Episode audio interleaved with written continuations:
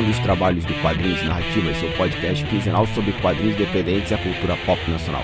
Aqui é Milton Cabuna e esse episódio número 57, pré-Flicamp, onde eu conversei com Julia Nunes e Peter Larrubia. Bem, esse episódio é bem diferente do que estamos acostumados pelo seguinte, foi uma live que nós fizemos semanas atrás, justamente anunciando a pré-Flicamp, falando um pouco sobre quadrinhos, literatura, a minha vivência como quadrinista, a vivência da Júlia, e o Peter foi o condutor dessa conversa. Essa live foi feita no Facebook, resolvi pegar o arquivo e eu queria agradecer muito ao meu amigo Charles Santos, que eu não estava conseguindo baixar o, vídeo, o Charles foi lá, conseguiu, baixou, me passou, então Charles, brigadão, esse podcast só existe porque você deu essa moral, e resolvi fazer uma edição e colocar aqui para vocês ouvirem. Então, o link vai estar tá aqui no post para vocês verem o completo o material lá e ver minha carinha, ver a carinha da Júlia e do Peter. E antes de começar o episódio, aqueles recadinhos da semana, hoje são bem curtinhos. Eu quero fazer uma indicação do podcast dos meus amigos Marcelo Alves e o N Ilustrador, o Sala Antigravidade, está no capítulo 6. Estou falando sobre Umbrella Academy, a série da Netflix, na segunda temporada. E tá bem bacana o podcast, né? Acho que é legal ter cada vez mais podcast na área. Então a gente tem essa pegada de falar sobre quadrinhos, cultura pop, séries. Tá, tá bem divertido. O Aine é desenhista, ilustrador e o Marcelo Alves é roteirista, inclusive já participou aqui do Quadrinhos e Narrativas. E eu quero falar também do Imbambe Corp, que é um grupo de colaboradores da comunidade preta produzindo conteúdo digital. Tem um link aqui na postagem sobre o Ibambe Rádio, né, que é uma união de vários podcasts que eles ficam divulgando, né, e alguns fazem parte do feed deles. E tem esse perfil tanto no Instagram como no Twitter. E falar da minha participação lá na minha segunda casa, o Perdido na Estante. Eu estou no episódio 70 e 71. Nós fizemos um arco capitaneado pela Camila Vieira sobre Stephen King. E eu participei do número 70, falando sobre a redenção de Sean Hawke, que é um conto do Stephen King, que vai dar origem ao filme Um Sonho de Liberdade. Então, link aqui na postagem para vocês ouvirem. Então, gente, é isso. Já falei demais. Muito obrigado pela atenção e fiquem agora com o programa.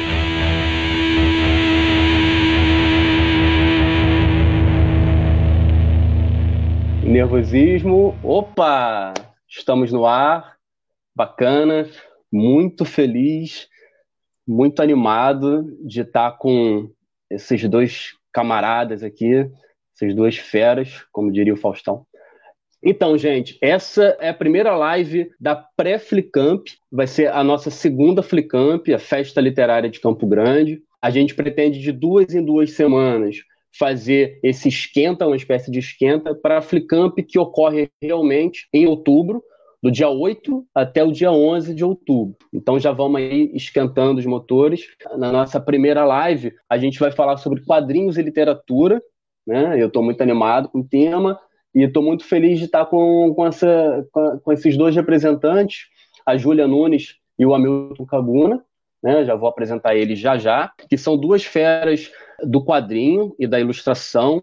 É, eu acho bacana também porque são dois representantes do subúrbio carioca, né? da periferia carioca. Então, isso é, eu acho que é a alma da Flicamp é essa, né? representar da voz para a nossa periferia. Então, vamos lá. Vou começar com a Júlia é, e depois eu passo para o Hamilton, beleza? Júlia, eu queria que você se apresentasse, né? que você falasse primeiro assim é, um, um, resumo breve da sua história de vida com os quadrinhos e da sua formação acadêmica e depois passa para o Hamilton dar um resumozinho aí da vida, como é que foi é, essa inserção, é, é, esse contato, o primeiro contato com, com o quadrinho e a formação acadêmica sua. Olá, pessoal, boa tarde. Primeiro agradecer ao Peter, ao pessoal do Clube de Leituras EO pelo convite. Muito feliz de estar aqui, de reencontrar o Hamilton, quanto tempo.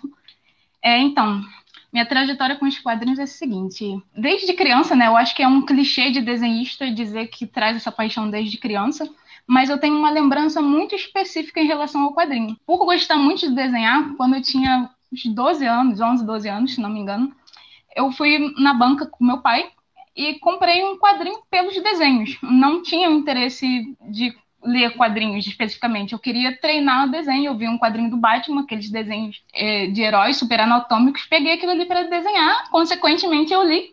Consequentemente, eu tive que comprar a edição seguinte para saber o que acontecia na história Pronto, a partir dos meus 12 anos de idade, quando alguém perguntava para mim o que eu queria ser quando crescer, eu dizia que queria ser quadrinista. Eu descobri que existia essa palavra, que existia essa carreira e acabou. E até hoje é uma paixão que eu tenho certeza que eu vou levar para sempre. Claro que a partir do quadrinho, o quadrinho me abriu portas para muitas outras linguagens. Depois dos quadrinhos eu comecei a me interessar por escrita também, por cinema, mas o berço está ali na minha infância, né? No desenho, depois no quadrinho e nas demais ramificações. É, de formação eu sou professora, me formei na UERJ em artes visuais, dou aula de artes no município do Rio atualmente e tenho um trabalho independente com quadrinhos. Eu publico atualmente na página Codorna Trepidante, no Facebook, no Instagram, e tem alguns projetinhos em andamento que em breve pretendo publicar. É isso.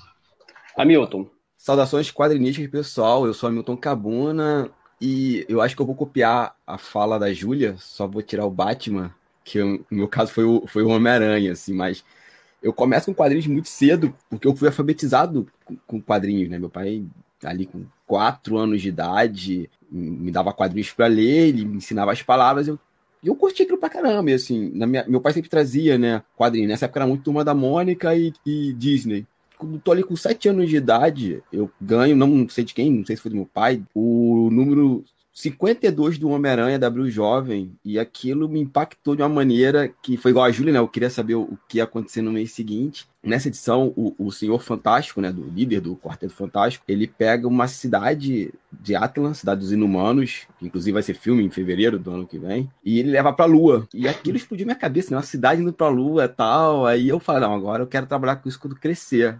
Igual, igual a Julia falou, né? Quando eu descobri que tinha a palavra quadrinista, Aí pronto, né? Eu não quero ser quadrinista, quero fazer isso e tal. E os quadrinhos também me abriram muitas portas para as outras, outras coisas, né? Assim, literatura, o, o, cinema, ilustração, né? Hoje eu estou ilustrando um livro de RPG, então eu agradeço muito as histórias em quadrinhos. A minha formação, eu sou, eu sou gra gravador, né? Pela, me formei em gravura pela EBA, na Escola de Belas Artes da UFRJ, ou como a gente chama, a Academia Imperial de Belas Artes. É, sou mestre em mídias digitais pela Escola de Comunicação também da UFRJ. É, lá eu desenvolvi um projeto, né, uma plataforma destinada a quadrinhos streaming, só que o meu público é o quadrinho independente nacional. A minha ideia não é trabalhar com grandes marcas, nada disso, é trabalhar com o quadrinho independente. Sou membro do coletivo Capa Comics, né, um coletivo de Caxias, somos eu, Alex Genaro, Cristiano Ludiero e Luciana Sada. A gente já está aí há bastante tempo produzindo quadrinhos e tô meio parado por causa do mestrado, mas estou retomando agora minhas atividades nesse mês de setembro como quadrinista, como,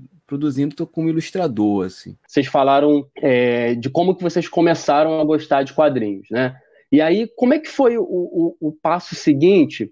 Não ainda na, no sentido de, da feitura, de trabalhar com quadrinhos, mas no passo seguinte de um outro tipo de quadrinho, que a gente está falando de super-heróis, né? E antes da gente começar aqui, a gente estava falando de Maus, de Perfura Neves, que já é um, um quadrinho mais denso. É, seria como passar da coleção Vagalume para Machado de Assis, etc. Né? Como é que foi essa passagem para vocês? Quais são os autores que vocês gostam hoje, que vocês leem hoje? E qual foi o primeiro autor que quando vocês pegaram a Neil Gaiman? Mas comigo foi Neil Gaiman, né?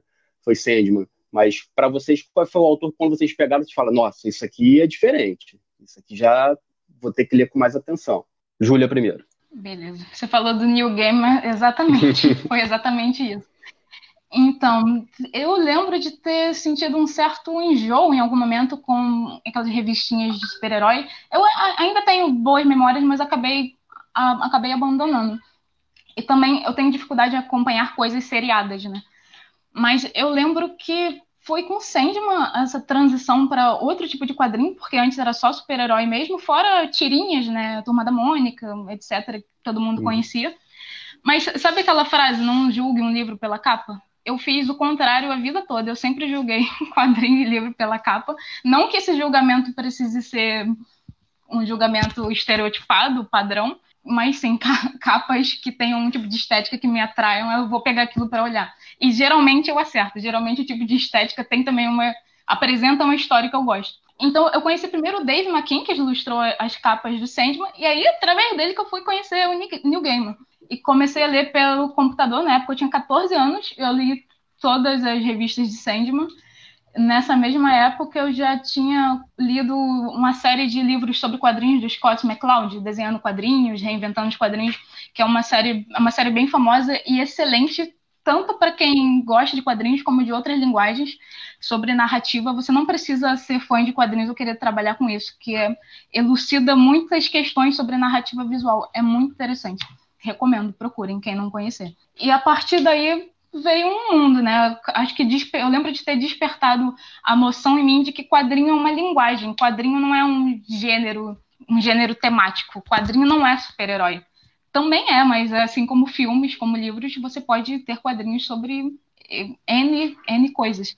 E a linguagem própria do quadrinho é muito interessante, a maneira como você trabalha com imagens estáticas, com balões de fala, como que você pode organizar imagens e textos, te dá uma possibilidade infinita de combinações.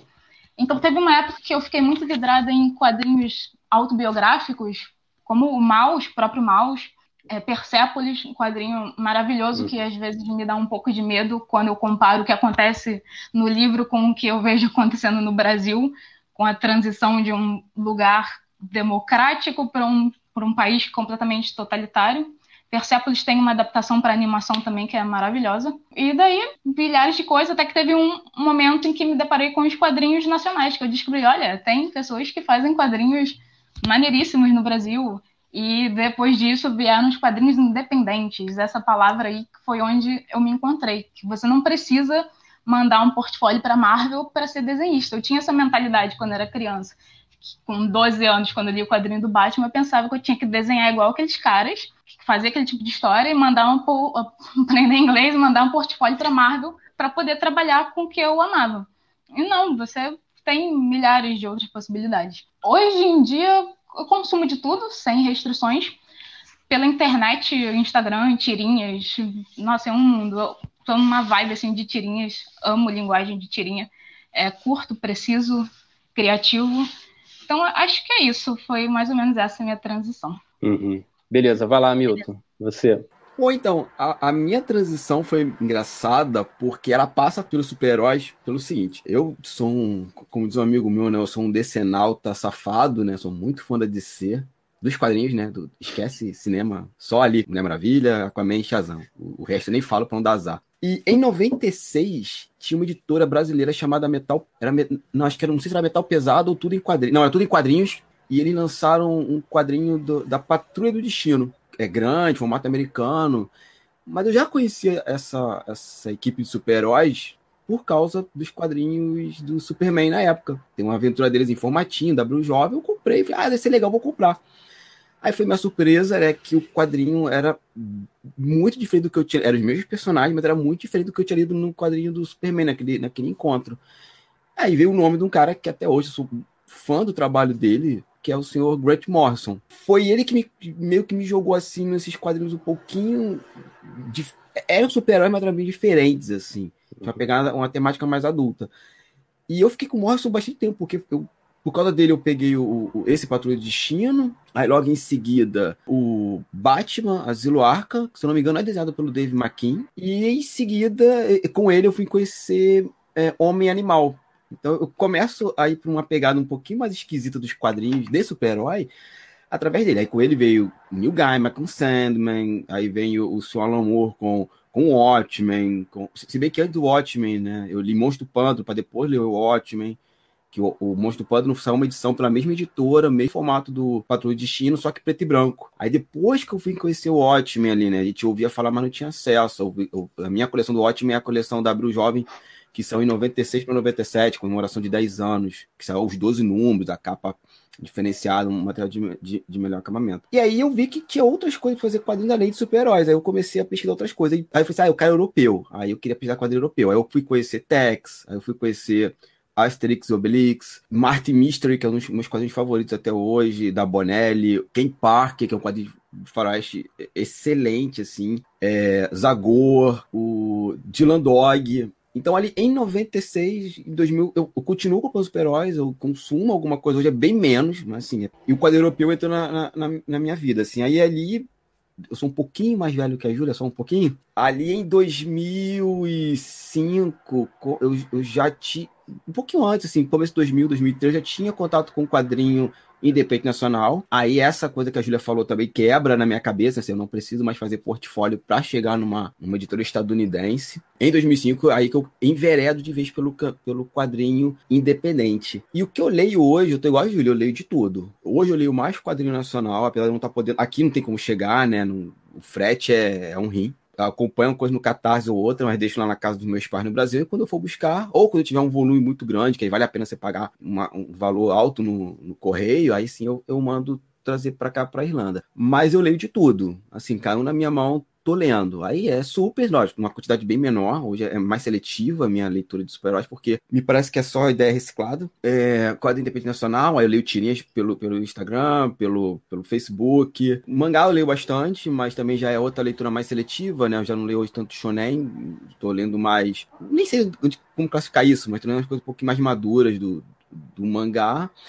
E o quadrinho europeu, que, assim, por estar aqui na Europa, a facilidade é maior. Então eu tenho, tô, tô, olhando algumas coisas da Disney que sai na Itália de vez em quando, com acabamento luxuoso, negócio lindo. E tô um sonho para 2021 que é fazer uma coleção em italiano do, do meu personagem favorito, do quadrinho da Bonelli, Mais com o Vento, que já acabou. Foram 120 números, se eu não me engano, já foi concluído, mas eles estão relançando na, na, na Itália. E eu não falo italiano, mas eu quero ter. E outra que da continua sendo publicada é, é Charada Júlia, é a Julia Kendall, que é de uma detetive e é preto e branco tal. É lindo esse quadrinho. É lindo esse quadrinho. Vale, vale. Sai aí no Brasil pela Mythos, os dois, inclusive. J. Kendall, que sai aí no, pela Mythos. Mas essa é a minha leitura atualmente. E aí você estava falando do Grant Morrison, ele tem um livro muito bacana que é o Super Deuses, né? Que ele faz um panorama, assim, em geral, tipo uma biografia da história dos quadrinhos, que é legal a galera ler também. E eu, você falou do Asilo Arkham, que é desenhado pelo Dave McKean, que foi quem a, a, a chamou a atenção da Júlia a princípio, e realmente as capas do, do Dave McKean são coisas absurdamente lindas, né? Só que o Alan Moore, ele fala uma coisa do Asilo Arkham, escrito pelo Grant Morrison e desenhado pelo Dave McKean, é um grande pedaço de cocô embrulhado em papel de ouro. Hamilton, você concorda com Alan Moore ou você discorda? Você é do time Alan Moore ou do time Grant Morrison aí nessa, nessa disputa? Eu sou do time que eles dois são grandes amigos e ficam fazendo essa tretinha para criar hype. Eu discordo do Alan Moore, eu gosto muito da história do, do, do Asilo Arco. Acho que a história ela envelheceu bem. Eu li ela um tempo uhum. atrás. Eu falei assim, cara, a história envelheceu bem. Mas eu, assim, discordo do senhor, do senhor Alamu, assim, discordo. o Alamu tem as coisas de polêmica e ele tem uma certa raiva da indústria, né? Porque uhum. foi muito sacaneado pela, pela Warner, pela DC. Apesar do senhor Alamu não... Eu acho que ali faltava alguém, né? Ele, ele contratar um advogado para ler o contrato para ele, né? Eu acho que ele tinha um romantismo ali com a indústria naquele momento, que é uma coisa que me parece, né, que o Morrison nunca teve. E ele, ele é bem contundente isso no Super Deuses, que eu recomendo todo mundo ler esse livro até para entender por que o Superman do Zack Snyder não é o Superman, que esse livro tem um capítulo não sobre isso, mas explica o que é o Superman. Aí quando você lê, assim, ah, agora o Superman do Snyder não é o Superman, é, é alguma outra coisa. Mas eu acho que o Morrison, ele, tem essa mágoa com o, Moore, né? Alan Moore tem essa mágoa com, com, com o mainstream, concordo com ele pra caramba. Umas declarações que ele deu há pouco tempo sobre essa coisa da infantilização dos quadrinhos super-heróis, né? Das pessoas não quererem crescer, eu concordei com ele em muita coisa ali. Mas eu acho que ele tem essa pinima com o Morrison porque o Morrison sempre foi meio malandro, assim, ele entendeu como funcionava a indústria, soube fazer bons con contratos, soube como se vender e como uhum. ficar rico com isso, assim. Ele, ele, mora aqui na Escócia, aqui ao lado, ele tem um, um pequeno castelo, assim, uma casteleta lá na, lá na Escócia. Mas eu não vou me fugir, não vou sair da pergunta. Se é para escolher um time, oficialmente eu sou o time Morrison, Rick Morrison. Legal. Então eu vou até dar uma segunda chance para o Asilo Arkham, e vou reler para ver o que, que eu acho hoje. É, assim, realmente é um livro que você vê que você não pode ler com pressa, né? E eu acho que na época talvez eu tenha lido com pressa. Eu, eu falo que tem coisas que você não lê em ônibus.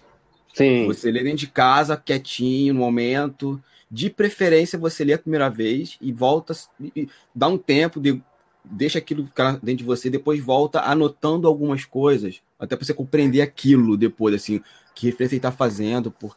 O Morton está falando ali de muitas coisas interessantes sobre. Primeiro sobre tarô, sobre magia, mas muito sobre a psique do Batman, aquela coisa do. que parece que vai ser adotado no novo filme, né? Do Matt Reeves, né?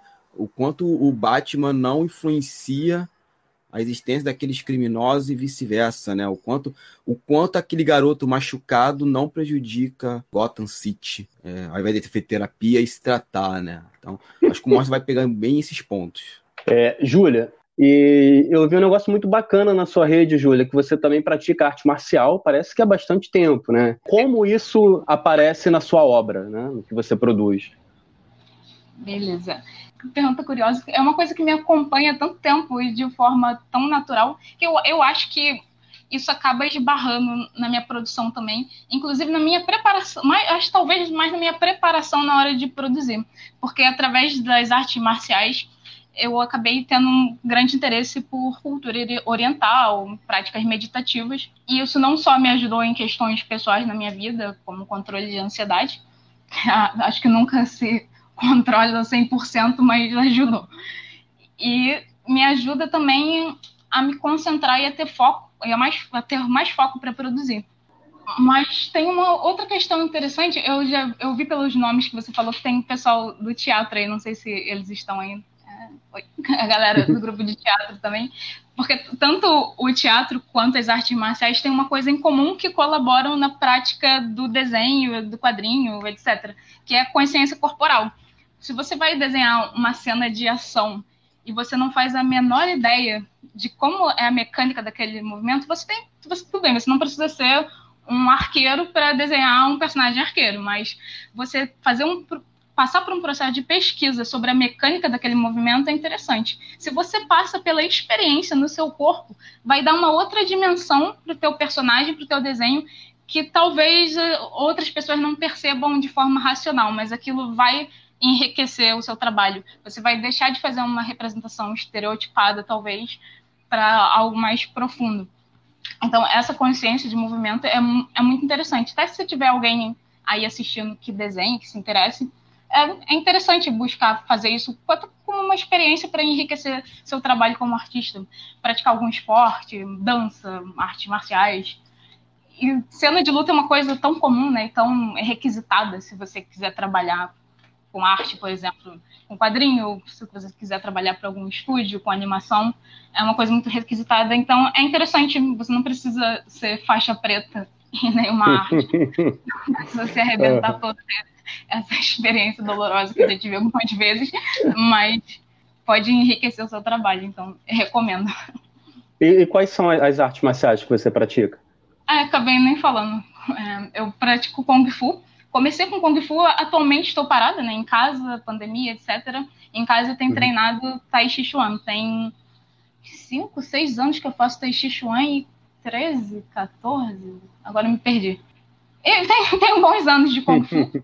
eu passei para o Tai Chi Chuan depois. Na verdade, Tai Chi Chuan e Kung Fu têm muito em comum. Uma, tai Chi é, uma, é considerado uma arte marcial interna. Ele trabalha mais com a noção de energia interna, de percepção do próprio corpo, de percepção do movimento do outro. E o Kung Fu externo, ele trabalha mais com a força física, com a aplicação de golpes dolorosos, mas os dois funcionam igualmente como artes marciais, se você treinar direitinho, praticar para isso. Uhum. E já teve alguma situação extrema em que você tivesse que utilizar uh, em alguém? Teve uma vez só. Nossa, é uma, é uma história que me, me dói um pouquinho lembrar, porque foi uma tentativa de assédio. Mas eu, eu tive que reagir, o cara fugiu, eu corri atrás dele, então foi uma experiência bem estressante. Mas eu, eu até tive esse pensamento depois, né? Se, se, eu não, se eu não lutasse, ou se fosse uma outra pessoa, uma outra menina no lugar, como que teria sido a reação?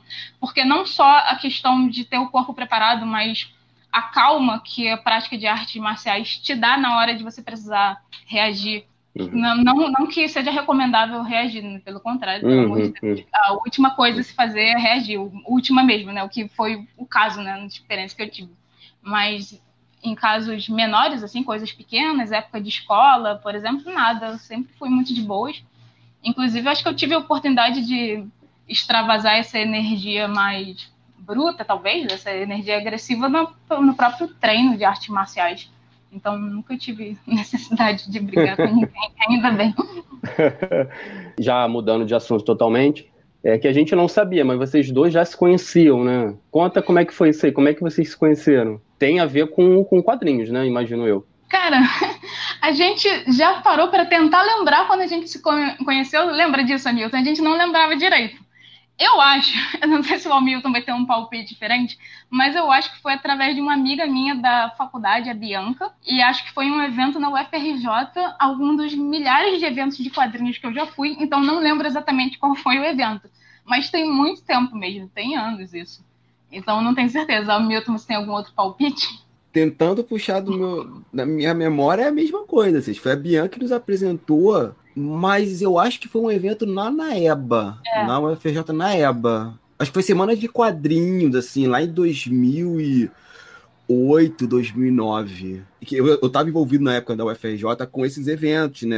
E se eu for arriscar com a Júlia, é isso. Acho que. Pode e dentro de quadrinhos tem sempre aquela mesma galera, né? A gente nem lembra de onde conhece. Parece que sempre estiveram ali em um lugar mágico, assim, de pessoas. São personagens que ocupam aquele cenário. É, elas estavam ali. A gente chegou, já estava se conhecendo como? Como assim? A gente se conhecia? Não, a gente já estava aqui.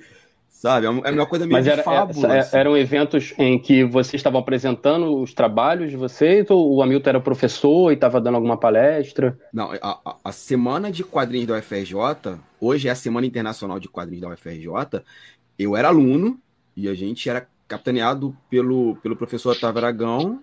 É, naquela época eu não era professor, não, eu era o, o aluno, né? Então era museu, Diego Novaes, Gabriel Domingues é, Denis Melo. Nossa, tem, tinha uma galera que fazia quadrinhos com a gente e a gente fazia esse, esse evento que era uma forma é, da gente querer falar de quadrinhos, de mostrar o que a academia estava pesquisando sobre quadrinhos, então e, e levar convidado, assim, ó, pegar pessoas que estão fazendo quadrinhos e levar. E a gente fez esse evento em 2008, 2009 dentro da EBA se não me engano, ele começou na escola de comunicação, depois passou para a EBA.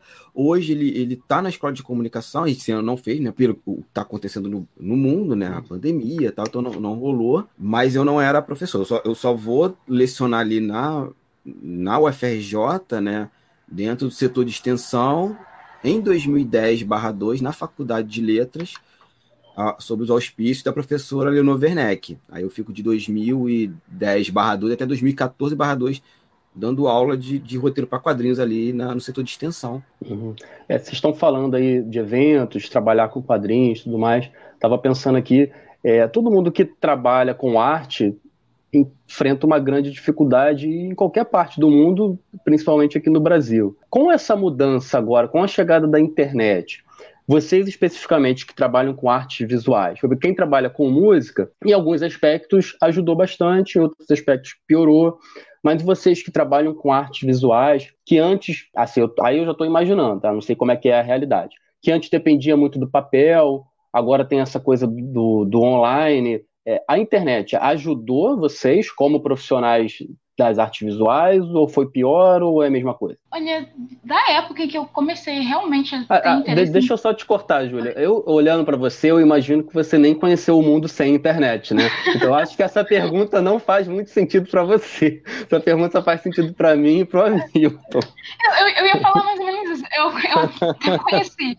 até conheci esse mundo sem internet, mas sem celular, talvez, né? Mais sem celular sem Instagram, enfim. Mas do momento em que eu comecei a, a, produzir com a intenção de participar de evento, eu comecei a participar de evento em 2015. Então já tinha Facebook, essas paradas todas aí. Mas, mas, enfim, só falando rapidinho minha percepção sobre como isso influencia, é, ao mesmo tempo que te dá muitas possibilidades, isso aumenta a concorrência. E eu não sei se as pessoas estão educadas, não sei se seria a palavra, mas se as pessoas já estão em um contexto de saber lidar com as ferramentas de internet. E, na verdade, eu acho que a resposta é até meio óbvia com essa, toda essa questão de fake news, etc. Eu acho que talvez seja uma coisa muito recente, mais do que a gente imagine. Assim, eu acho que o impacto da, do uso da internet, tanto para nós como artistas, como sociedade, etc., ainda está em curso. Acho que é, é difícil analisar de longe. Mas tem, tem um lado positivo, com certeza, porque tem muitos artistas que eu nunca conheceria se não fosse internet, e muitos que conseguem fazer financiamento por Catarse, por exemplo. É, gente perto da gente, né, amigos nossos que estão sempre no, nos eventos e que é legal ver o pessoal crescendo e usando essa ferramenta de forma positiva também, para balancear a discussão. Olha, no meu caso, assim, a minha pesquisa de mestrado é sobre quadrinho digital. Eu estou aí há dois, quase três anos estudando sobre isso, porque, como eu falei lá atrás, eu desenvolvi uma plataforma destinada ao quadrinho independente nacional, a Totix. Já está funcionando, inclusive, está na fase beta. É, e assim, o que a Júlia falou foi fantástico. É, a gente, primeiro, a gente não tem, como sociedade, a gente não é educado a lidar com a internet. É só ver o que acontece no Brasil. Você tem re, uma rede de fake news bancada com o dinheiro público. Você vê agora uma deputada falando que mentindo que foi que teve covid, que foi curada por cloroquina, sabe? E ela fala isso na internet porque o, o, o gado que a segue vai bater palmas. Então, assim, a gente não sabe se relaciona com a internet. No caso dos artistas, eu, eu acho ainda é, tem um outro problema, porque tem uma coisa que eu falo muito, aquele artista de, de, de Instagram, né? Que é, não sei como foi na, na UERJ, na parte da Júlia, mas assim, na EBA a gente tinha muita porrada, assim, a galera, você mostrava o trabalho, o corpo docente apontava todas as suas falhas, aí falava assim, ah, pô, mas não tem nenhum elogio? Eu falei, não, elogio não precisa porque você sabe que tá certo, eu tenho que mostrar o que é o erro. Aí você vê a galera que tá na internet, né? Bota assim um desenho, aí tem um montão de gente que não, que não tem educação artística, né?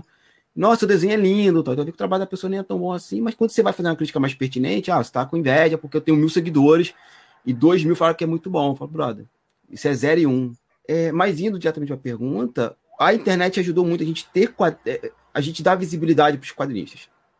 É, eu me lembro que quando você queria publicar um quadrinho físico, e eu não estou falando de fanzine, eu estou falando de você querer fazer uma revistinha, tal, tinha uma gráfica, acho que na Tijuca, que imprimia o Jornal dos Esportes. É, gente, era vender um carro para bancar a produção da revista e você não tinha nenhuma garantia que ia vender nada. Você não tinha como divulgar as coisas, não é como hoje. E, e sempre teve uma máfia ali de bancas de jornais, de você lutar para colocar o quadrinho naquele espaço. Então, assim, você com a internet, você publica muito mais fácil, né? Publicar é, é, deixar aquilo público. Então, eu vou lá, monto uma conta no Instagram, compreendo como funciona a dinâmica do Instagram. Você vê hoje tirinhas que você é, passa o dedo, né? Você faz aquela uhum. leitura lateral uhum. e o pessoal tá publicando, tá indo. Então, assim, foi muito, é muito positivo. A internet é uma coisa muito positiva pra gente. Isso aí é uma coisa que eu discuto muito na minha tese. Ela permitiu que a gente publique sem precisar de uma editora. O problema é que a gente hoje não tem como publicar isso se não for para redes sociais. Infelizmente, a gente tem uma dependência muito grande de Facebook e Twitter. E a gente sabe que essas empresas, a qualquer momento, o cara pode falar assim: ó, isso aqui não me dá mais dinheiro. Vídeo que aconteceu com o Orkut. O Orkut não acabou porque não era popular. O Orkut acabou porque não dava dinheiro. É simples assim. Tira da tomada, né? um exemplo meio bobo, mas tira da tomada e acabou. E para onde vai ser o trabalho? Uma coisa que eu falo para meus colegas é: tenha um blog, tenha um site, tenha um domínio.com. Se alguém tirar do Facebook, o material está ali salvo no domínio seu, assim. Um dos motivos de eu ter feito muito a plataforma Totix, né, a minha, era isso. É, é, a gente sair dessa, dessa é, relação de escravo das redes sociais, porque a gente produz conteúdo sistematicamente. Esse aqui agora é um, por exemplo, e o Mark Zuckerberg fica cada vez mais rico e a gente não ganha nada. Tudo bem, está aqui trocando ideia, tal, tá sendo pano, mas assim, a gente está gerando conteúdo para essa galera. Uma das minhas ideias é a coisa da monetização e que também passa por uma educação de público. É o público compreender que a Júlia quando ela faz um quadrinho dela com aquarela, a aquarela não brota da casa dela do nada. Acho eu, né? Não sei, né? Talvez caia lá assim. ela vai na, na, na papelaria ou encomenda para um site, paga frete, paga pincel, papel de aquarela não é, não é barato. Até aqui na Irlanda, eu achei que aqui fosse mais, mais, é, mais barato. Lógico, em relação ao Brasil é mais barato, mas ainda é um valor significativo. E o que eu vejo é que o público não aí talvez a Júlia até possa me auxiliar nisso, já que a, Luz, a, a, ela é professora de arte, público entender que assim, a gente precisa, nós artistas precisamos viver, a gente não vive de like, eu não pago a conta de, do aluguel da minha casa com like. Uhum. A gente uhum. bota a comida na mesa com like.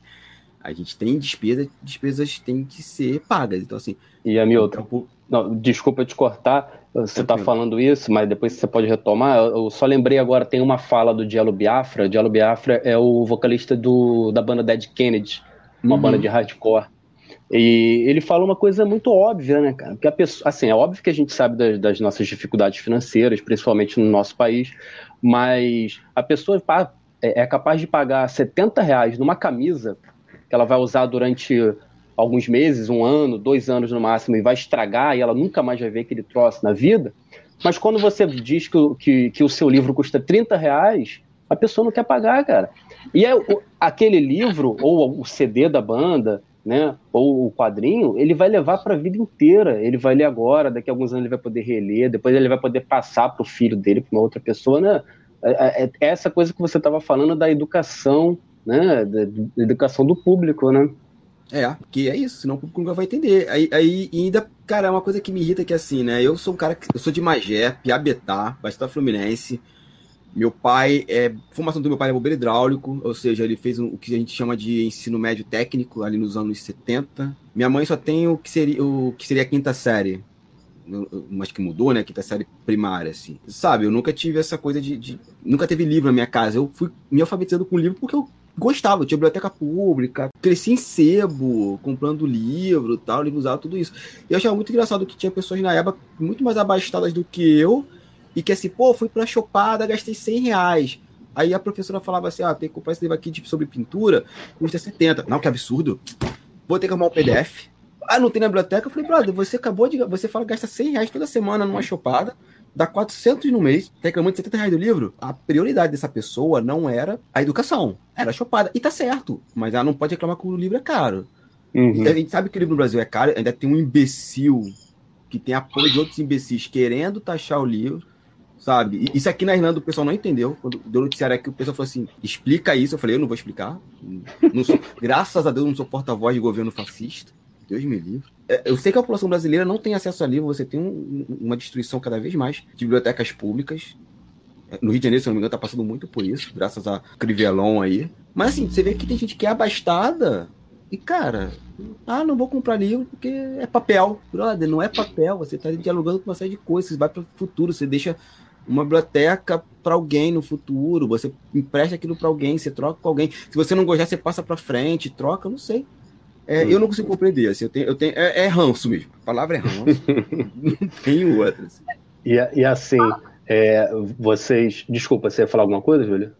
Não, só, só acrescentar essa questão da remuneração do artista, que também existe uma noção meio distorcida de que você trabalha com algo que você gosta, então você tem que fazer caridade, né? Nossa, eu, eu amo desenhar, eu amo arte, mas a gente tem que aquilo que o Hamilton falou, né? A quantidade de gastos, e não só isso, né? Porque você gosta de uma coisa que você tem que fazer, se martirizar para, olha, ofereço gratuitamente minha obra de arte para que vocês consumam. Não é isso. Uhum. É, e você levou uma vida inteira estudando, e depois, numa obra que às vezes parece ser pequena, mas você levou meses pesquisando, depois testando os tipos de cores que você quer usar, testando o tipo de material que você quer usar. São meses, né? Trabalhando em cima daquilo ali até você ter um resultado né?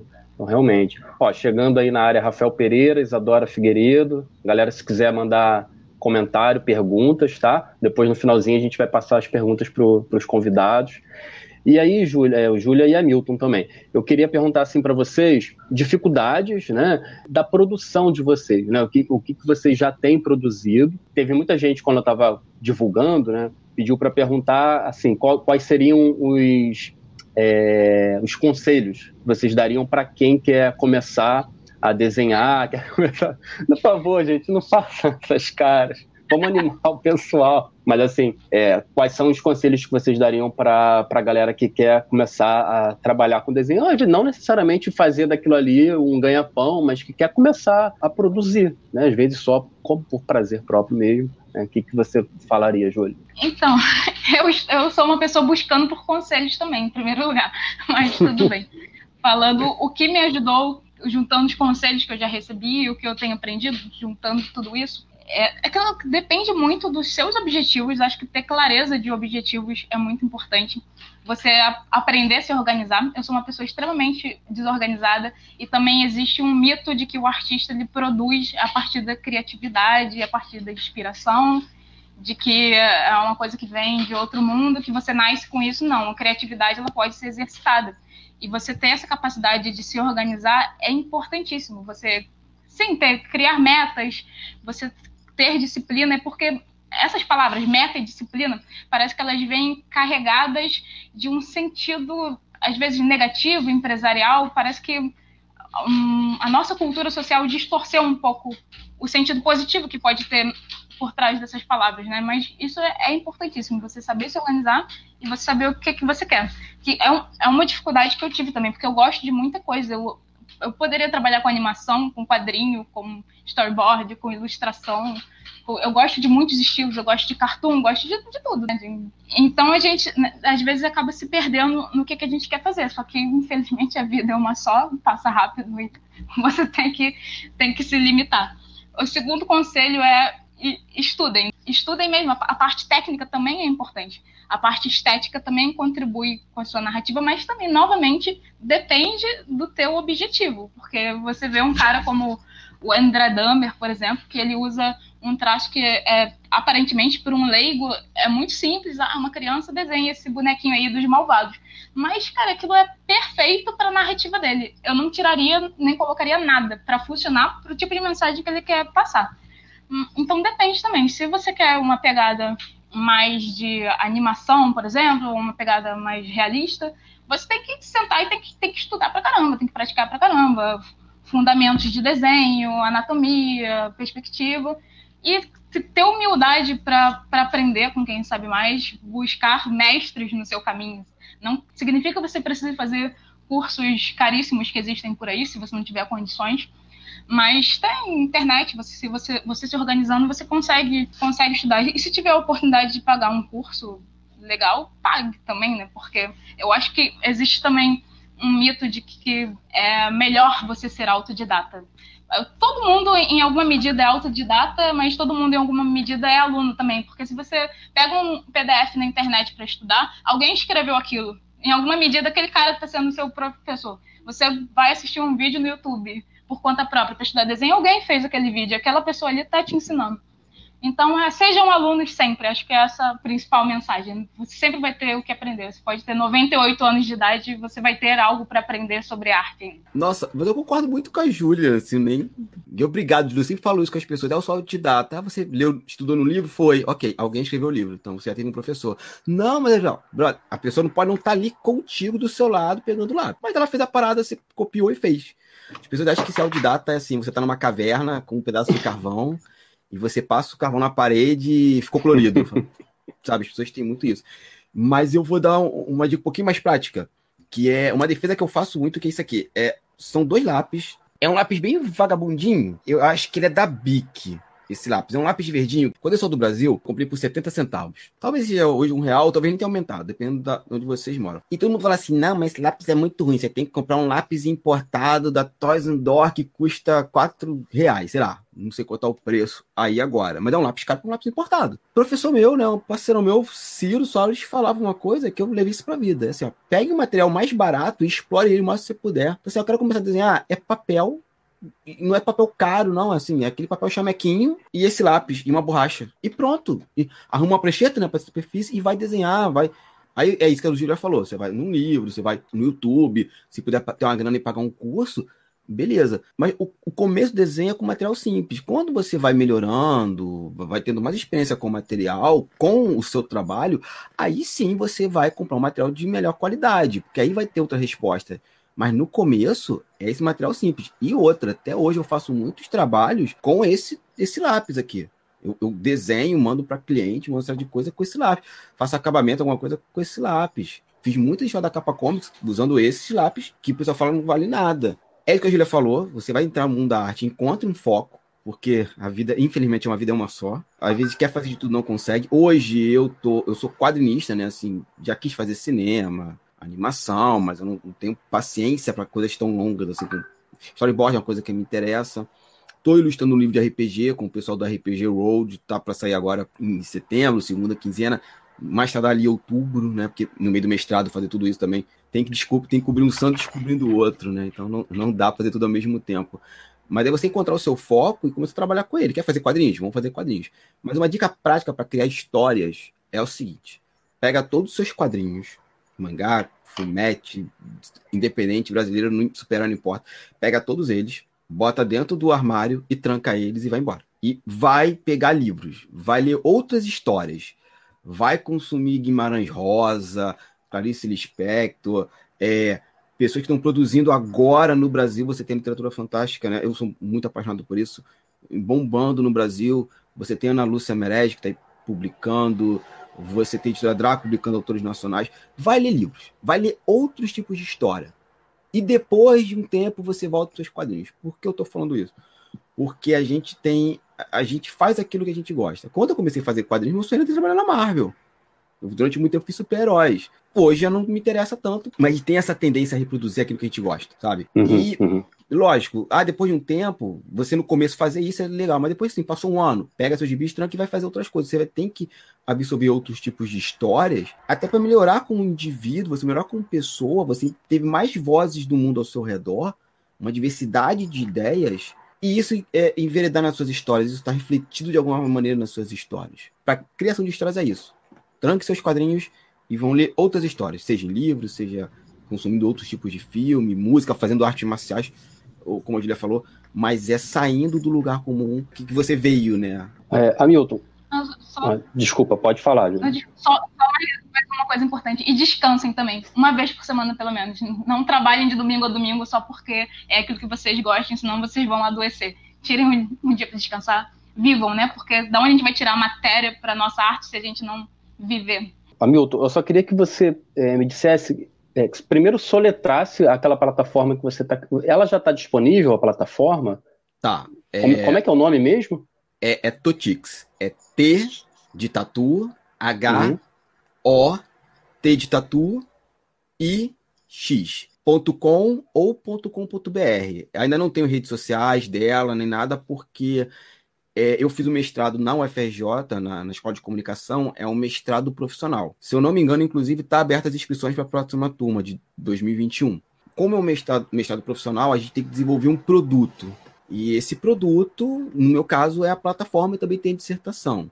Essa plataforma, esse nome engraçado, né? Porque ela surge da união da palavra, do, do, do nome do deus Tote, um deus egípcio, né? Que vai ser ali o escriba que vai trazer a palavra, a magia, os hieroglifos, a economia. É o Totti é bem um quadrinista, né? Se for pegar a história dele, ele faz quadrinhos, assim. E o X, né? O X vem de comics, que é como os quadrinhos independentes eram chamados, ou são chamados, eu não, não me lembro agora, nos Estados Unidos ali. Mas eu peguei essa raiz através do Robert Crump, né? Estudando quadrinho independente pelo mundo. Achei sonoro, Totix, tudo isso. E eu tive uma financiadora anjo para a plataforma, a, minha querida esposa, Luísa Bueno. Ela acreditou no projeto, a gente namorava ainda na época, não era nem casados. Ela viu, ela é apaixonada por quadrinhos, eu, eu acho que ela é até mais do que eu. Ela tem uma coleção de funcos, de personagens de quadrinhos femininos, assim, acho bem legal a, a relação dela com a cultura pop confesso que eu até acerto uma inveja às vezes, né? Porque eu cultuo meio assim, ah, isso aqui de novo, tá? Não, ela vai lá, se empolga, tá? Acho bem legal. Mas ela viu a plataforma, viu o projeto, analisou, estava bem embrionária, era só anotação no meu caderno de campo. E ela falou assim: não, vou bancar. Eu, eu tenho uma pessoa que é, é um colega dela, o, hoje virou amigo nosso, né, o Rafael Vilarino, ele é programador de São Paulo, o cara também pilhou no projeto e fomos desenvolvendo. E tá aí, ela tá na fase beta, tá embrionária, mas a gente está lá recebendo material. A minha proposta é no futuro não só postar os quadrinhos lá, não é só ser uma rede social de postar quadrinhos, mas é fazer curadoria, ajudar as pessoas a melhorar o trabalho dela, né? Que eu tenho uma certa experiência, então assim, vamos compartilhar isso com outras pessoas. E você já tem uma ideia de quando que ela vai estar acessível, quando a gente não. vai poder acessar? Não, ela já está. Se vocês ah, botarem tá. agora totix.com.br ou .com, ela vai estar tá lá. A nossa meta é que essa plataforma, resgatando o que a gente falou lá atrás, monetize os artistas, ela seja monetizada. A gente tem um plano de negócio estruturado, ele vai ser apresentado na minha defesa de mestrado. É, a gente está tá correndo atrás agora de, de, de, montar empresa, né, um corpo jurídico. A partir daí, procurar captar, captar recursos aqui na Europa, que é muito engraçado, né, porque a, a, o pessoal aqui adora a cultura brasileira, acho muito curioso isso. Eles curtem, curtem muito. Então a nossa ideia, eu falo que ela está em fase beta, porque por enquanto ela é gratuita. Mas é, a gente vai ter faixa de preço, vai ter a parte gratuita, mas a minha ideia é a monetização Legal. da plataforma. As pessoas vão assinar, vão ficar assinatura, tipo Netflix, tipo Spotify. Bacana demais. É, então, gente, a gente já está completando uma hora, já estão uma hora e dois minutos já de conversa, o tempo voa. A gente tem menos de, de 30 minutos. E eu queria passar, a gente tem algumas perguntas aqui do pessoal que está assistindo, queria passar para as perguntas, tô com medo de não dar tempo de falar todas, aí se sobrar algum espaçozinho depois das perguntas, e eu quero falar também, quero dar um espaçozinho para o jabá de vocês, mas antes da, das perguntas, eu, eu pedi para vocês e agora acabei lembrando de alguns artistas nacionais, principalmente aqui da nossa área, né? O, teve, um, teve uma pessoa aqui que comentou, cadê o... Ah, Ragmassan falou, essa Flicamp tem que mostrar a potência do território. É, realmente, é, a ideia principal da Flicamp é essa aí, mostrar é, a Júlia, nascida aqui em Campo Grande, não é? Mora aqui em Campo Grande, cria da casa. É, eu lembrei do Caio Zero, acho que a Júlia conhece, que é um baita artista, procura as redes dele, um ótimo artista, e do Darlan Santana, que também os dois formados pela Rural. Né? E quando eu fui fuxicar as redes de vocês, eu entrei no Facebook do Hamilton, a primeira coisa que me chamou a atenção foram os amigos em comum, cara. Eu falei, cara, que legal. Renato Lima, é, Hélio G. Wells, é, Ana Lúcia Merege, cara, que, que, que, que time, cara. Eu, eu só achei a galera da Draco também. Agora, eu não sei se você conhece o Cirilo, o, o Hamilton, o Cirilo S. Lemos, que para Olha... é um, é um escritor da Draco, ele também é quadrinista, mas tem dois romances, tem vários contos, que é um cara que eu sempre falo nele, o pessoal já fica até com raiva, Pô, você só fala no Cirilo, que ele é da Baixada também, se eu não me engano ele é de Nova Iguaçu. Então, é, eu, e... desculpa, mas é tanta gente que às vezes eu não tô associando, eu não tô fazendo cara crachar, eu não tô associando ah, o nome da ah, pessoa, assim. Mas depois tu mas, entra no assim... meu Facebook, aí tu vê lá os amigos em comum, que, que bacana, cara. É, você falou do Hélio, é o Hélio Uhum. O Hélio foi meu primeiro professor no Senac da Figueira em 1996. Hélio entregou a idade do Hélio aí. Entreguei, entreguei. Vai brigar comigo depois, mas eu entreguei. Então, aí agora, antes de entrar aqui na, na pergunta do, dos participantes, tem uma pergunta minha que eu, eu, cara, isso tá mexendo comigo desde ontem à noite, eu acredito que tá mexendo com todo mundo, assim, de uma forma muito profunda, cara, assim, me deixou absurdamente triste é, foi o falecimento do ator, né? O, não consigo falar o nome dele, me desculpa, Chadwick, Chadwick, que interpretou Pantera Negra. Eu acho que ele personificou é, um dos momentos socioculturais mais importantes dos últimos, sei lá, dos últimos 100 anos. Em termos de representatividade, o filme Pantera Negra foi uma, uma coisa absurda. E eu queria que vocês falassem um pouquinho aí da, é, sobre a importância, né, da, tanto do quadrinho como do filme. Como é que vocês sentiram esse, esse acontecimento de ontem? Então, é, é, foi é, só, realmente... só somente, Júlio, ah. o nome dele é o é Chadwick Boseman. É, a pronúncia também não é sei. complicado, peguei uma cola aqui. É, foi realmente um susto, eu não sabia que ele vinha enfrentando uma doença há tanto tempo, assim, uma doença tão grave. Porque realmente vendo as fotos, vendo vídeos, vendo a atuação dele. Não, não sei se na época do Pantera Negra já, já estava enfrentando a doença, já, mas, nossa, realmente nunca, nunca diria. Enfim, além da grande perda humana, né, um cara, cara jovem, o que ele representa.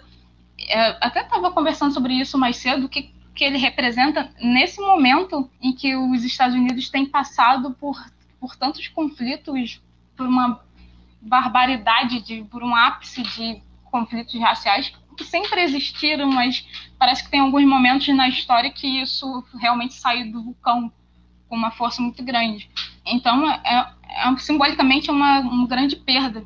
Mas, por outro lado, eu não sei expressar direito isso, mas é um tipo de sentimento uma pessoa que deixou algo simbólico para trás, apesar de ele, dele ter morrido, de, de, toda essa tragédia, da dor que com certeza é para quem é mais próximo, para a família, para os outros atores que trabalharam com ele. Eu acho que tem um certo sentimento de ternura e honra em relação a alguém que deixou um legado, sabe? Porque tem tantas pessoas que não têm essa oportunidade, que não conseguem ou que nunca tiveram a visão de fazer algo representativo para outras pessoas e para si mesmo dessa forma. Então, eu acho que é isso, né? É, até as pessoas têm saudado pela internet como um rei, né? Como saudado usando a palavra king. E é, é isso, deixou uma marca acho que é o início, tomara que seja o início de boas mudanças em termos de representatividade nas artes, no cinema, nos quadrinhos, em plataformas de streaming por aí. Porque tanto o Pantera Negra, eu acho que juntamente com o Homem-Aranha no Aranha Verso, vieram em, épocas não tão distantes, foram dois filmes de super-herói que, caramba, vieram para, eu, eu acho, trazer um tipo de redenção para as nossas crianças interiores e para trazer um lugar de conforto e de reconhecimento de identidade para as crianças de hoje. Porque eu, eu tenho visto desenhos e e esses mesmos, até o próprio Homem-Aranha e o Pantera Negra, que me trazem a sensação de eu queria ter assistido isso quando eu era mais nova. Porque quando eu paro para lembrar, os heróis, os personagens que eu gostava quando era criança, eu gostava por N motivos, mas eu não me via neles. Eu sempre me via como uma outra coisa. Era, o Batman, Wolverine, o próprio Sandman, homens, sabe? Sempre homens, homens brancos. Onde estavam as mulheres? Onde estavam os negros? Onde estavam as minhas raízes nessas representações? Não, não tinha, a gente simplesmente não percebia, mas em que medida isso não machuca também, né? Em que medida? Eu vejo muito isso na escola, né? Quantas crianças negras na hora de desenhar um autorretrato se desenham como brancas? E agora é, isso tem trazido uma coisa muito legal, muito forte. Eu vejo meninos, por exemplo, que são fãs da Capitã Marvel e da Mulher Maravilha. Nossa, só isso, caramba, é muito difícil um menino gostar de personagem menina, é muito difícil. E teve uma mudança assim que o mais legal é que são mudanças que vêm de forma natural. Elas não vêm com cartazes, com panfletos. E a criança ela reflete muito isso, porque a criança ela não tem esse tipo de julgamento ainda, né? ela reproduz muitas coisas sem perceber. Então, acho que é isso. Passar a palavra para o Hamilton. Mas é isso, deixo minha saudação e que continuemos, né, tentando trazer mais representatividade, mais identidade para as nossas crianças, para outras. Cara, eu hoje tive um dia muito ruim, né? Porque assim, é, eu acordei fiz minhas coisas, liguei o telefone celular, tava assim, ah, morre o ator de Pantera Negra. Mas como é que ela é chamada sensacionalista? Eu falei assim, ah, deve, deve, ter morrido alguém de, de elenco, não, não que não seja uma morte menor, mas assim, ah, morreu alguém, a pessoa tá botando o filme Pantera Negra pra chamar a atenção, fazer um clickbait. Aí quando eu abro a matéria, era G1, aí eu tomei um susto. Aí era, era o cara, era o Chadwick. Eu falei, gente, não é possível. Aí eu fui ler que ele tava com câncer, e sim, ele lutava com câncer, tinha quatro anos, ele fez todos os filmes Pantera Negra, na época Pantera Negra apareceu no Guerra Civil, no Pantera Negra e no, no, nos dois últimos Vingadores. Ele fez entre uma cirurgia e uma quimioterapia, e outra ele tava lá fazendo filme, assim. E eu fiquei muito mal, porque, porra, assim, eu tenho 40 anos, gente. Foi o que a Julia falou, eu cresci com com representatividade branca o tempo todo. Por mais que eu ame o Superman, é um cara branco, sabe? Meio oeste estadunidense, né? E quando você vê o Pantera Negra, e assim, eu também não conheci dos quadrinhos, eu conheci muito pouco dos quadrinhos dele, né? O, o quadrinho dele quase não saía no Brasil, saía muito de forma esporádica. Eu lembro que eu comprei um quadrinho dele, um, um saiu é, pela Panini já, seriado, não me lembro, não sei se foi Marvel Max, não me lembro, foi Avante Vingadores mas era desenhado pelo John Romita Jr. Eu sou muito fã do trabalho desse cara e eu comprei o quadrinho do Pantera Negra, né? Que o nome da série é Quem é o Pantera Negra. Inclusive foi muito usado no filme esse material. E eu até peço desculpa, não lembro o nome do roteirista, se alguém lembrar aí, quiser postar, até agradeço. E eu comprei esse quadrinho e, e, e depois saiu o filme Pantera Negra. E eu fiquei muito mal hoje, porque assim, porque a gente já falou, né? A gente tá. Os Estados Unidos, o mundo todo tá vivendo é, um problema sério com a extrema direita e você tem esse cara, né, que não foi só o Pantera Negra, né, ele interpretou o, é, um, um, juiz, o primeiro juiz negro, o primeiro jogador de beisebol negro, um cantor também, esqueci o nome do cantor agora, né, James Brown, e o cara se vai, né, assim, e eu fiquei, porra, mal, ou eu vi algumas coisas na postagem, eu postei algumas coisas, amigo, a gente conversou sobre isso. Eu até hoje botei a blusa dele tem um personagem fazendo símbolo. Em geral, eu tô com a luz da capa comics, para prestar uma homenagem a ele, né? A, a, importância que esse cara teve na minha vida, eu não tinha me tocado nisso, né? Foi o que a Julia bem falou, uma redenção para criança interior. E você vê a, a molecada é, negra se identificando com ele, as meninas negras se identificando com a Shuri, que não é tão inteligente quanto ela, ou como aquela guarda pessoal dele. É, foi algo muito, é muito bonito se ver, né? O Aranha Verso, a mesma coisa, né? O Miles Morales, aquele desenho espetacular, assim. Confesso, eu, vi, eu já vi Pantera Negra três vezes, eu chorei as três vezes. Eu vi o Aranha Verso uma vez, eu chorava copiosamente. Que isso, que eu estava me vendo ali, minha, aquela criança de sete anos de idade que queria fazer quadrinhos, se viu na representada pela primeira vez. Então, assim, é uma perda irreparável por tudo que ele simboliza como ser humano, como ator, né? Ele personificou o Pantera Negra. mas eu me lembro de uma frase que um amigo meu falou hoje, a gente conversando sobre isso, ele estava mal, mas ele me, ele me deu um up, né?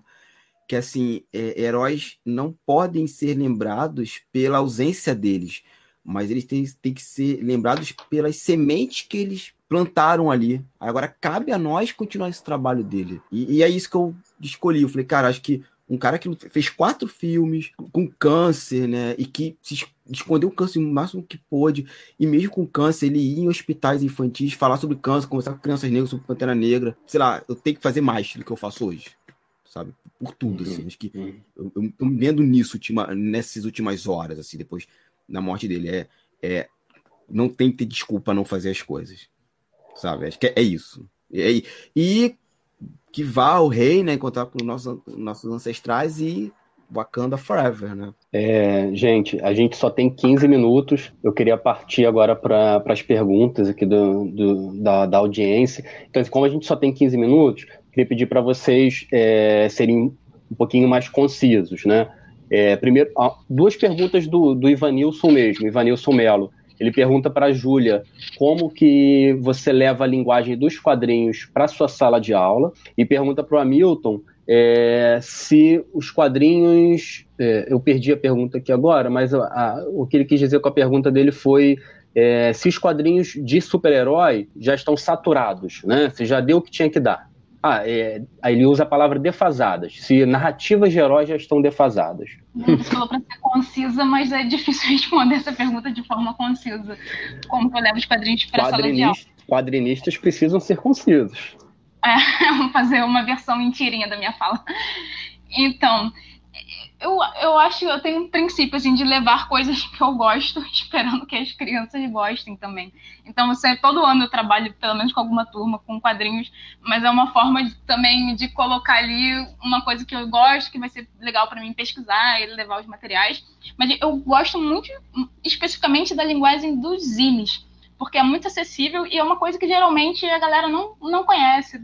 Por, porque é uma linguagem que é vista como algo antigo, datado, mas não é. O Zine, eu acho que sempre está se reinventando e sempre tem um nicho próprio, ainda tem muitas feirinhas que acontecem. Então, sempre, sempre deu certo. Agora não deu errado, não. Eu costuma ter uma boa absorção da turma. É fácil de fazer aquilo que o Hamilton falou, com um lápis, uma borracha.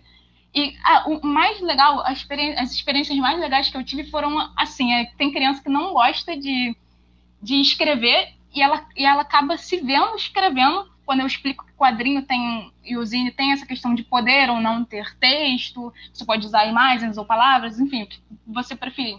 A criança que reclama que ah, tia, vai ter que escrever, daqui a pouco ela tá lá escrevendo sem ninguém ter mandado. E o mesmo acontece com quem, porventura, prefere escrever e, ah, eu não sei desenhar, tem vergonha do meu desenho, eu tá lá, depois escreve um monte de coisa, mas bota lá o desenho dela de forma natural, né? Aquilo ela sente a necessidade de colocar aquilo ali, isso é muito legal. Então, sendo conciso, não. Vamos lá. Super-heróis, a narrativa super-heróis é um hipergênero.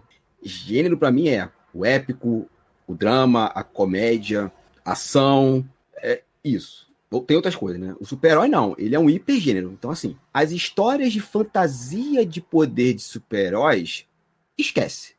Tá defasado. Que é uma coisa que me incomoda o quadrinho de super-herói brasileiro. Você vê que é réplica de, no modelo estadunidense.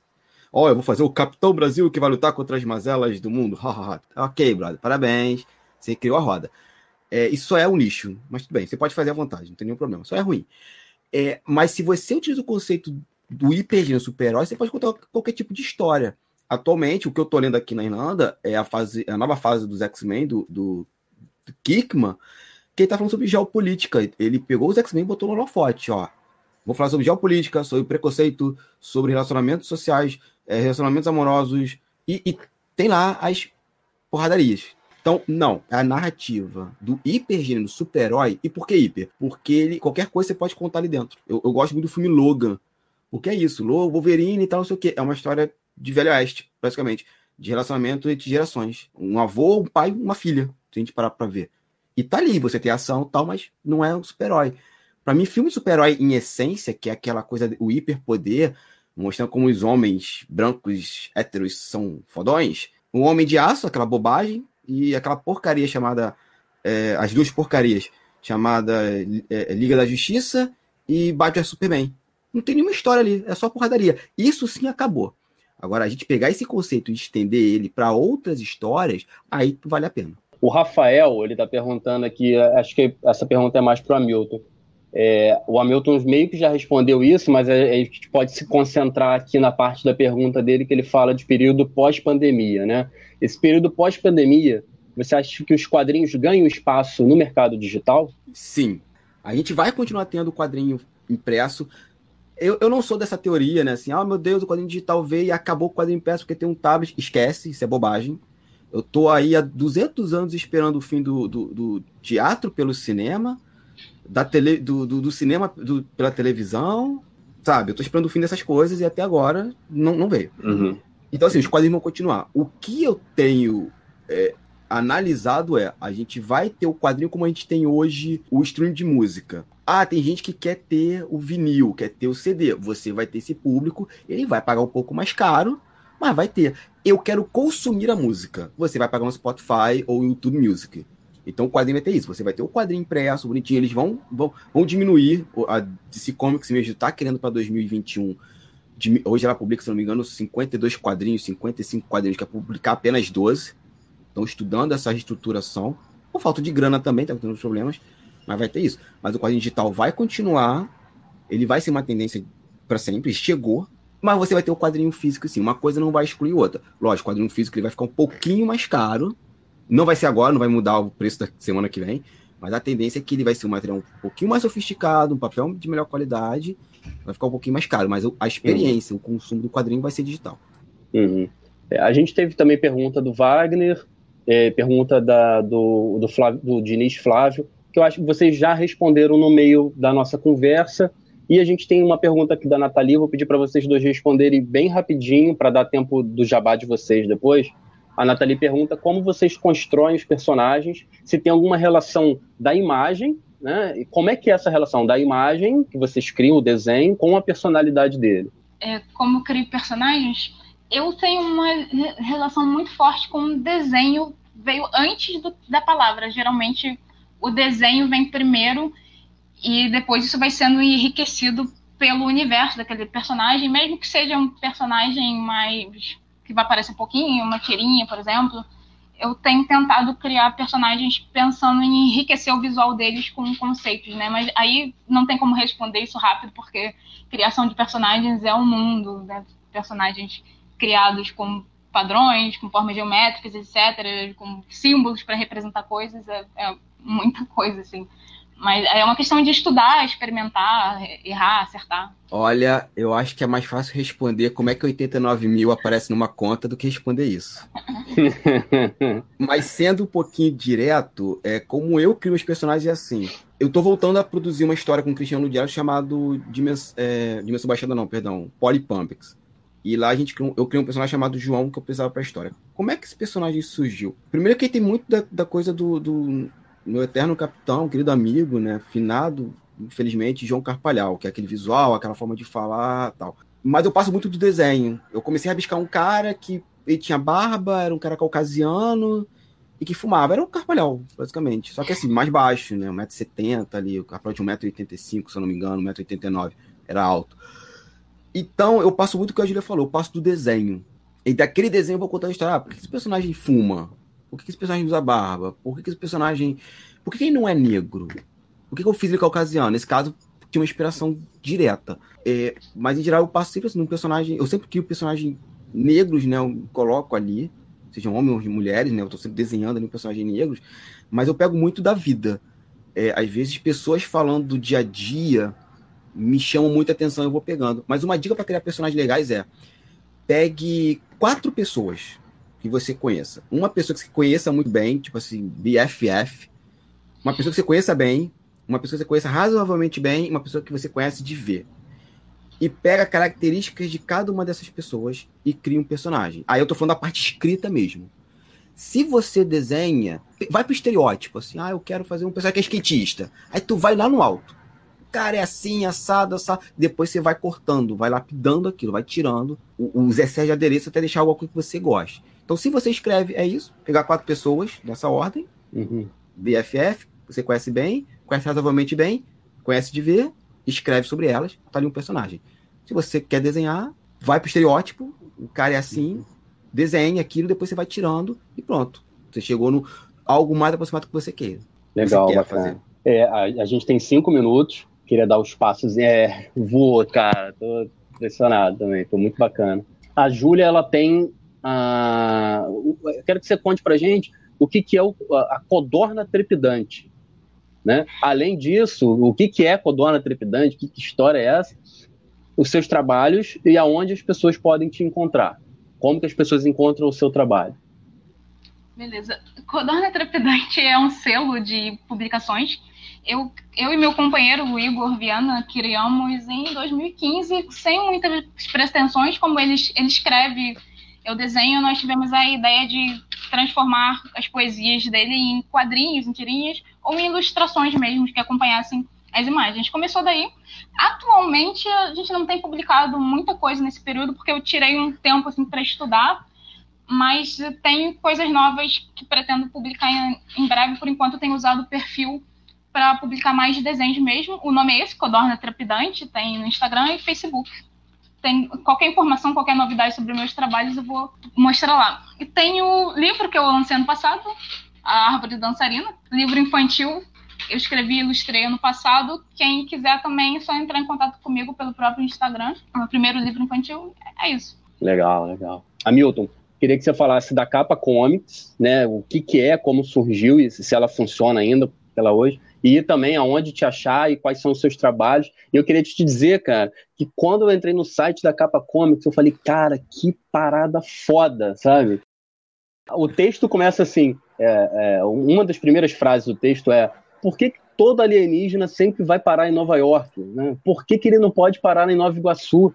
E, eu, e é o que eu sempre pensei, eu sempre pensei isso, cara. E o, o, o, último romance que eu escrevi, ele se passa também todo na periferia do Rio de Janeiro, o clímax dele é aqui em Campo Grande, e eu sempre busquei isso. E aí, quando o, o, meu leitor beta falou, ah, mas você coloca o nome das ruas aqui, ninguém conhece, ninguém sabe que rua é essa, onde fica. Cara, eu sei lá qual é o nome das ruas lá de Manhattan, e toda hora aparece o nome da rua lá. Porra, por que, que eu sou obrigado a saber o nome da rua de lá e ninguém sabe o, ah, nome da Avenida Cesário de Melo? Vai procurar, procura no Google Maps. Mas isso aí, desculpa, eu falei muito. Fala aí da Capa Não, Comics e, e, dos seus trabalhos.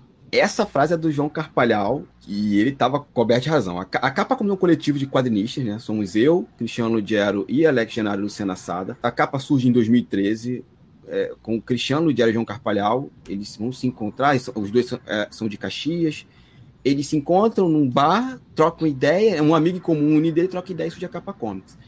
E já passou muitas pessoas ali. Então, eu tava meio desesperançoso que quadrinhos, chega, o Cristiano me chama, eu até brinco que eu sou meio Capitão América da Capa Comics, porque todo mundo acha que eu tava na fundação e eu não tava. Eu entrei tempos depois, assim. Eu, eu faço a edição número um, mas eu não entrei na fundação nem nada. Eu acho que eu vou estar dois, três meses depois. Eu participo da número um, desenhando a poesia do.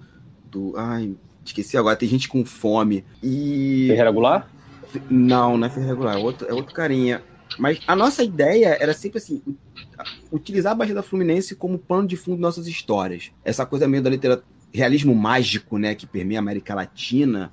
Eu acho que a periferia das grandes cidades tem muito isso, cara. Tu vai em qualquer lugar, vai ter história de lobisomem, ou sei lá, de alguém que, que conhece alguém que viu a, a loira do banheiro. É, a capa deu um, um, Assim, a gente. O Carparel faleceu há dois anos. Foi uma perda muito grande pra gente. A gente ficou realmente desequilibrado, né? Porque era um cara que tinha só 38 anos, novo pra caramba. A gente ficou meio assim sem rumo. Eu entrei no mestrado, já tava ali, então a vida vai levando outros caminhos. Fazer mestrado é uma coisa fácil. E eu vim para Dublin, então me afastei muito. Mas agora acabou o mestrado, eu tô retornando, a capa continua funcionando, o Cristiano no Diário e o Alex estão tocando os projetos. O Cristiano tá agora com um quadrinho excelente chamado Liga Tosca, que é meio que o embrião da, da capa comics, que ele publicava que, é, é, em Facebook lá em 2012, que era os amigos dele ali de Imbarie, Baixada Fluminense de Caxias, é como se fossem super-heróis. Então, e, e lidando com as situações de Imbarie. É muito engraçado, é muito bacana. E o Cristiano tá fazendo as histórias, eu tô ajudando, a, eu tô editorando as histórias dele, e ele tá fazendo tirinhas. As tirinhas saem toda quinta-feira no perfil do Instagram da, da Capa Comics. Só botar lá, seguir a gente que a gente tá por lá. Então a capa continua, ano que vem a gente quer voltar com um projeto, inclusive, de, de apresentar novos artistas. A gente tinha essa ideia, né? De, a gente dava aula e pegava os alunos e fazia uma revista para eles. E a gente até lançou na, na, Bienal de alguns anos atrás. A gente quer voltar com essa proposta, só que no digital. E eu tô por aí, eu tô sem produzir nada atualmente. O Instagram tá parado por conta do mestrado, mas eu tô voltando agora no mês de setembro. Eu me prometi isso, prometi uma série de pessoas isso, que eu tenho que voltar a desenhar, eu tô sentindo um, um vazio muito grande. Mas me encontro por aí no Instagram, é Cabuna com K, como deve estar tá aparecendo aí. Hamilton, tô lá. Na Capa Comics. Facebook eu tô por aí, mas respondo muito pouco as pessoas. No Discord eu tô mais presente, é só me encontrar lá também, é Cabuna1301, que eu tô por lá. Tem um, um blog que é o hamiltoncabuna.wordpress.com. Hamilton é com H, igual o meu primo, corredor de Fórmula 1 hamiltoncabuna.wordpress.com. Aí lá eu coloco desenho, uma série de coisas. Tem, eu sou podcaster, né? Que é o Quadrinhos e Narrativas que faz parte da plataforma de podcast Turno Livre. E nesse meu podcast eu falo sobre o quadrinho independente nacional. Inclusive, isso aqui vai virar um podcast depois. E eu faço parte de outro podcast chamado Perdido na Estante, que é da rede Leitor Cabuloso. E lá a gente fala sobre adaptações literárias. Me encontra por aí na internet. Hamilton Cabuna apareceu no canto. Legal, bacana, gente. Pô, feliz demais de, de bater esse papo. A Júlia eu já conhecia, que eu já tinha comprado um, um, um livrinho dela, um livro dela, é, mas na verdade a gente nem, acho que nunca se falou, não lembro se eu comprei de você ou do seu companheiro, o Hamilton eu tô conhecendo agora, foi, pô, bom demais esse papo, me diverti muito e foi muito instrutivo, e queria lembrar a galera que dia 12 de setembro, às 4 horas da tarde de novo, a gente vai ter o nosso segundo encontro da pré-Flicamp, né, que vai ser sobre cinema e literatura, então adaptações é, da literatura no cinema. Galera, obrigado, obrigado, Hamilton, obrigado, Júlia. Um abração. Pessoal que estava aí acompanhando, um abraço. É isso aí. Tchau. Saúde para todo mundo. Valeu, galera. Obrigadão. Valeu, gente. Ignore o presidente que está aí. Por favor. E fogo nos fascistas. E fogo, fogo nos fascistas, nos racistas, a galera toda aí. Tchau, gente. Tchau. Beijo.